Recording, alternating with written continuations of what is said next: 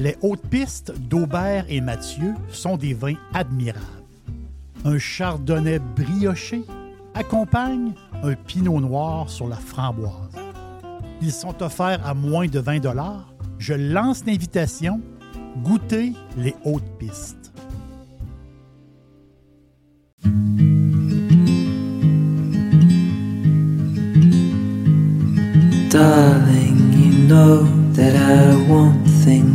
Go our way.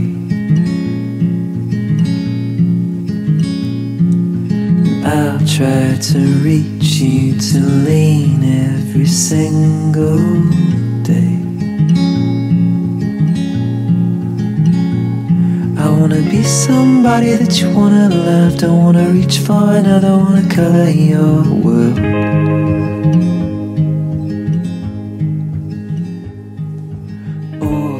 Nous avons fait plusieurs voyages ensemble. Dans un des podcasts, on est allé en France. Le podcast qui s'appelle Loire. Donc, c'est un, voyage qu'on a fait ensemble euh, déjà. On était parti de, Paris. On l'a fait la direction vers le sud. Et à peu près quoi?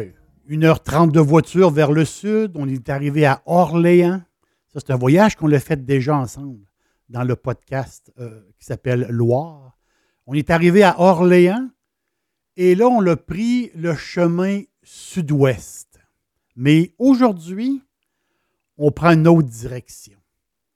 C'est, la même chose. On part de Paris, on s'en va à Orléans, mais là, on s'en va. Euh, on s'en va vers le sud. On, prend la direction de la ville de Bourges. Bourges, une, ville unique, unique au monde. Imaginez, à Bourges, il y a 400 maisons euh, dans la ville qui datent du Moyen Âge, des maisons très, très bien euh, préservées. Euh, c'est des maisons particulières. Imaginez dans le temps, euh, la pierre coûtait très cher et les, euh, la classe moyenne euh, du temps, ben, ils ne pouvaient pas se payer la pierre pour, leur maison. Et les, je dis la classe moyenne, la classe inférieure, donc eux autres, ils ont monté, ils ont fabriqué des maisons, ils ont fabriqué les murs de leur maison en torchis. Torchis, c'est un genre de mélange de paille et d'argile. Et euh, cette espèce de, cette espèce de, torchis était soutenue par des larges planches de bois, tout encadrillées. Quand on visite la ville de Bourges, je crois qu'il y a 430 maisons euh, qui arrivent directement du Moyen Âge. C'est tout à fait, euh, c'est très, très, très impressionnant, vraiment. Bourges, Bourges ben, il y a une cathédrale extraordinaire. Bourges, c'est la cathédrale Saint-Étienne. On peut googler pour aller la voir. L'architecture euh, vraiment, vraiment particulière. Donc, c'est cinq portails. C'est un édifice gothique très, très audacieux. Euh, cathédrale Saint-Étienne euh, de Bourges. Et le mystère, c'est incroyable, le mystère demeure toujours. On ne sait pas qui est l'architecte de cet édifice-là. Euh, euh, ils n'ont jamais trouvé qui était l'architecte. Mais on reste dans le gothique. Le palais, il y a un palais, il euh, faut absolument visiter si on passe par là, le palais de Jacques Coeur. ou il l'appelle l'édifice Jacques Coeur. Très flamboyant. Mais le palais Jacques Coeur, c'est, c'est la plus belle maison de la ville. C'est même la plus belle maison euh, de, de, la région et possiblement la plus belle maison de France. Mais ça, c'est à l'époque. Ça, c'est à l'époque des années 1400, 1443, le début de cette construction-là. C'était. Euh, on, connaît les grands palais aujourd'hui en France, mais ils ont été bâtis après ces années-là. Mais à l'époque, en, en 1440, 1450, possiblement la plus belle maison, le plus belle place. Ben, c'était, c'était une maison qui appartenait à un particulier. Ça n'appartenait pas à une tête couronnée. Imaginez-vous, la plus belle maison de France appartient, appartient à un particulier. C'est, euh, c'est un proprio qui a fait parler beaucoup, beaucoup de lui à son époque et il s'appelle Jacques Coeur. Je vous parle de lui un instant. C'est une partie de l'histoire de France. Vraiment, ce, gars-là, Jacques Coeur. Donc, il est né à Bourges. Son père était maître fourreur. Il ne faut pas penser mal. Son père était maître fourreur, donc c'est un marchand, un marchand euh, de fourrure. C'était le marchand principal de la ville et aussi euh, de la région. C'est lui qui, fournissait euh, la fourrure justement à un prince. Il y avait un prince comme client, c'était le, fils du roi de l'époque. Donc, c'est un, c'était son père, son c'est un, gars de business, euh, si je peux dire. Jacques, ben, vu qu'il était pas tellement bon à l'école, a décidé, ben, son père a décidé de le garder avec lui. Et euh, à un moment donné, euh, travaillant avec son père dans le domaine de la fourrure, il arrive un événement, euh, un événement en France, une grande bataille que les Français ont perdue contre les Anglais, parce qu'au nord de la France, il y avait beaucoup de batailles entre les Anglais et les Français. Et ce qui est arrivé, c'est que le roi de France est venu s'établir dans la ville de Bourges. Et à l'arrivée du roi, il y a eu une effervescence. Le roi vient s'installer dans notre ville. Imaginez, c'est l'effervescence commerciale aussi. Tout le monde autour euh, venait à Bourges et là, eux, ils étaient dans le commerce il était dans, le commerce de, la fourrure et il fournissait justement tout ce monde-là. Donc, la business était très, très bonne. Et là, par chance, une de ses sœurs, une des sœurs euh, à Jacques, une de ses sœurs euh, se marie avec le secrétaire du roi. Oh, voilà une connexion très intéressante pour, très, très intéressante pour un jeune allumé comme, comme lui.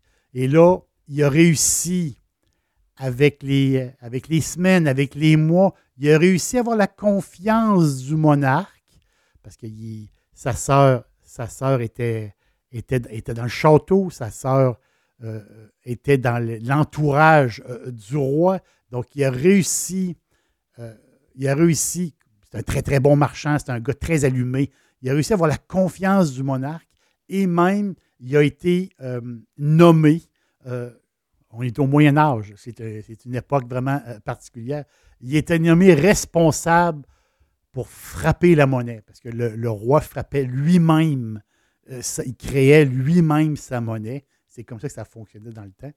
Donc, ce Jacques Coeur dirigeait la monnaie. C'est lui qui frappait la monnaie, je peux dire, fabriquait la monnaie pour le roi. Imaginez, il a dû s'en mettre un peu de côté euh, sans que personne le, sache. Ça, c'est sûr. Et là, Jacques, plus tard, avec, on va le dire, avec beaucoup d'argent, parce qu'il a, dû réussir à s'en mettre de côté, et avec sa réputation d'un grand marchand de la ville et de la région, a décidé de partir à l'international. C'est incroyable, pareil, quand on y pense. Hein.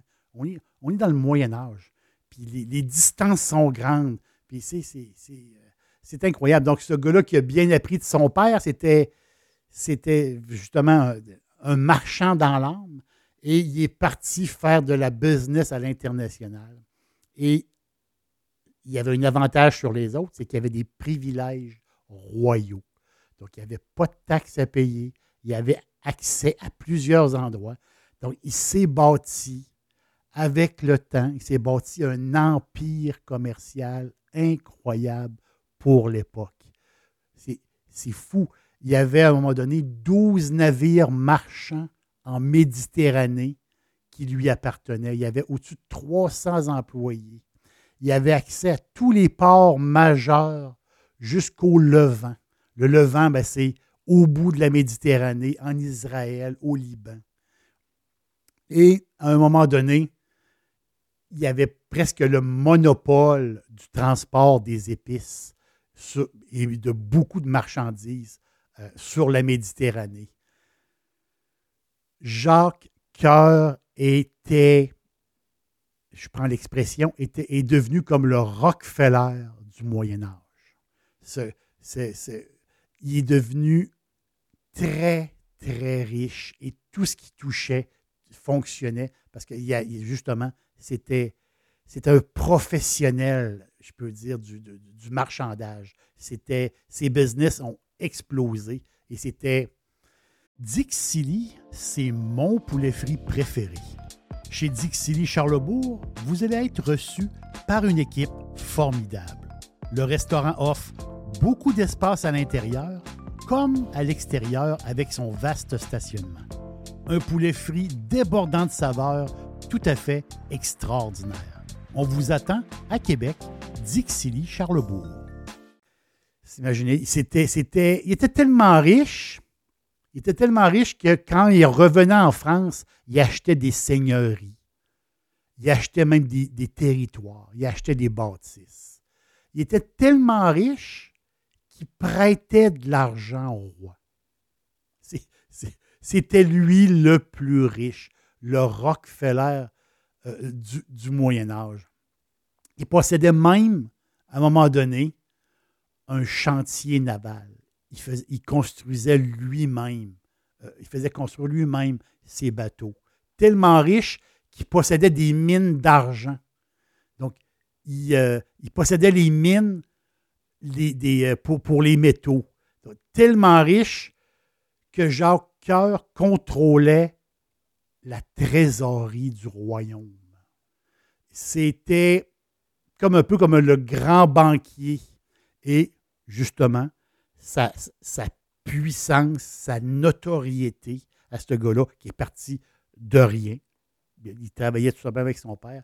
Et en, et en quelques années, peut-être une décennie ou un peu plus, il est devenu un des hommes les plus riches de France et possiblement à l'époque un des plus riches euh, sur Terre. Il était plus riche que les monarques. C'est incroyable euh, euh, son histoire. Et là, il a été anobli.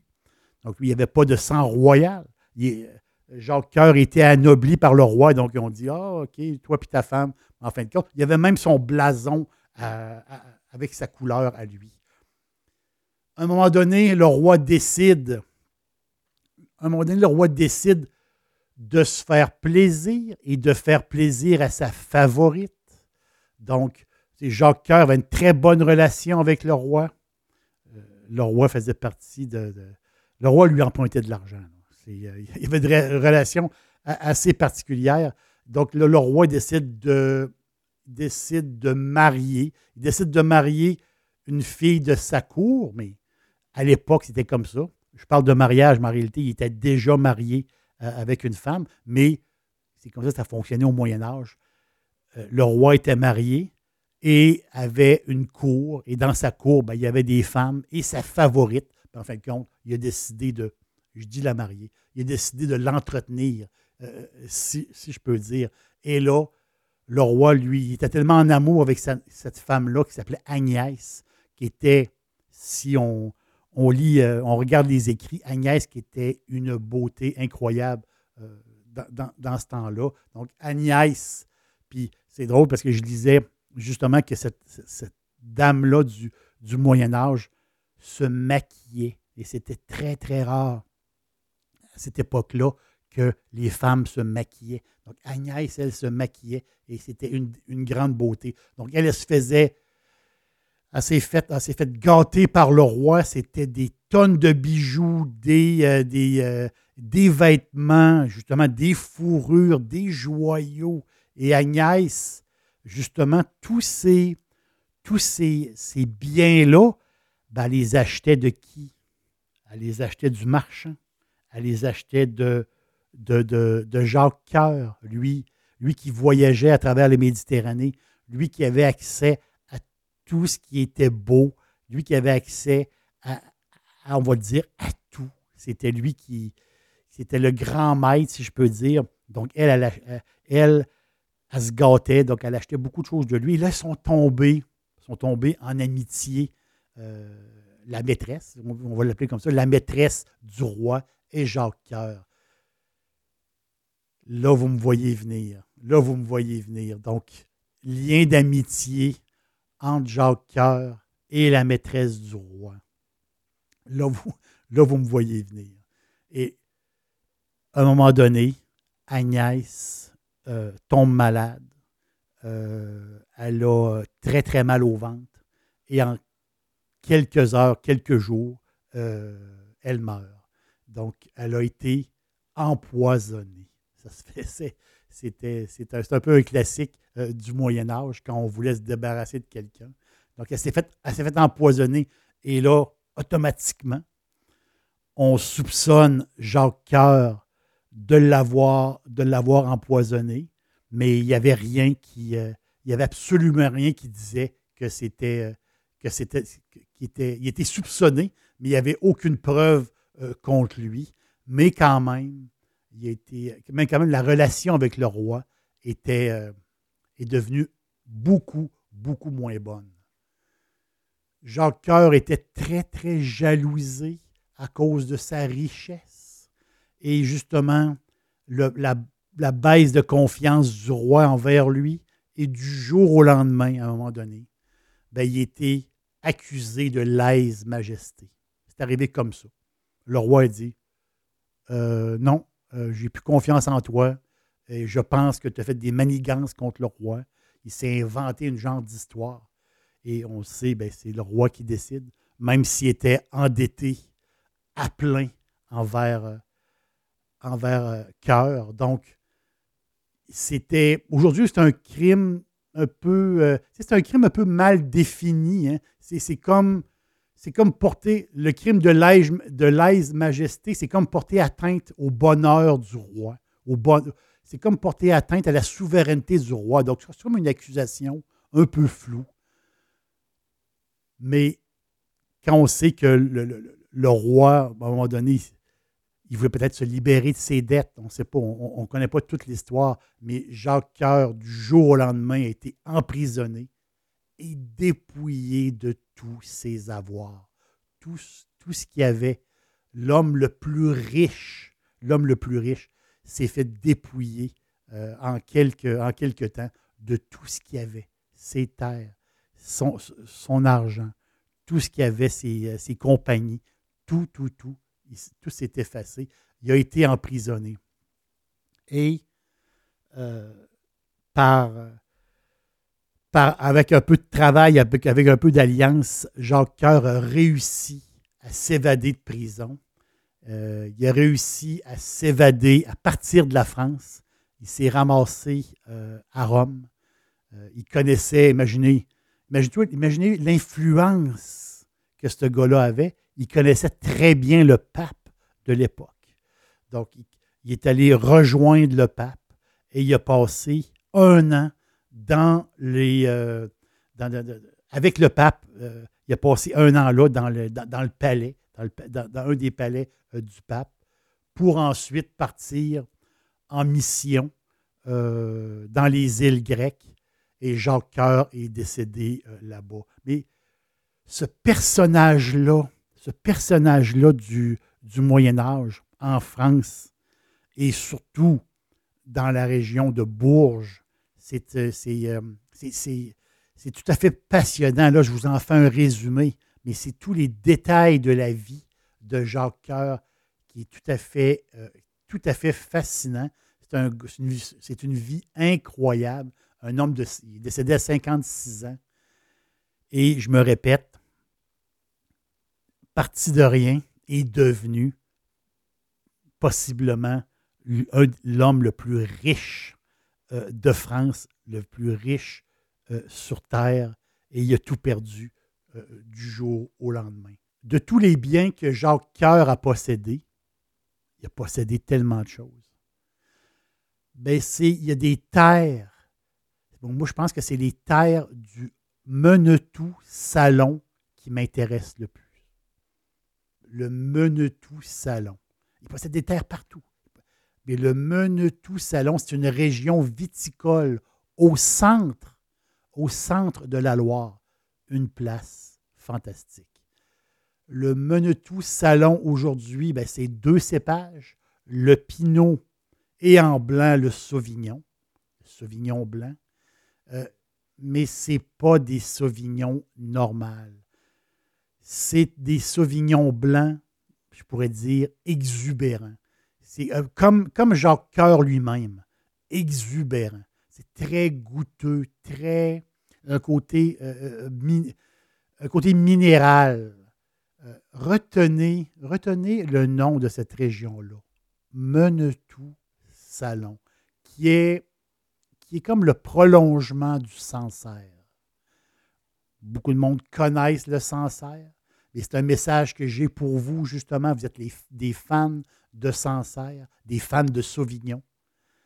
Qui dit Sancerre, on parle pamplemousse, citron, fleur d'oranger, avec une petite pointe euh, saline, si je peux dire.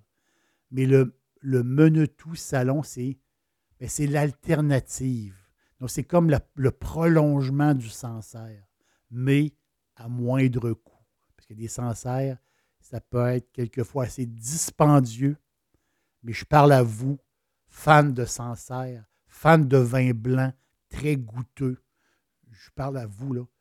Regardez du côté de Menetou Salon. Je pense que vous allez, euh, vous allez adorer ça.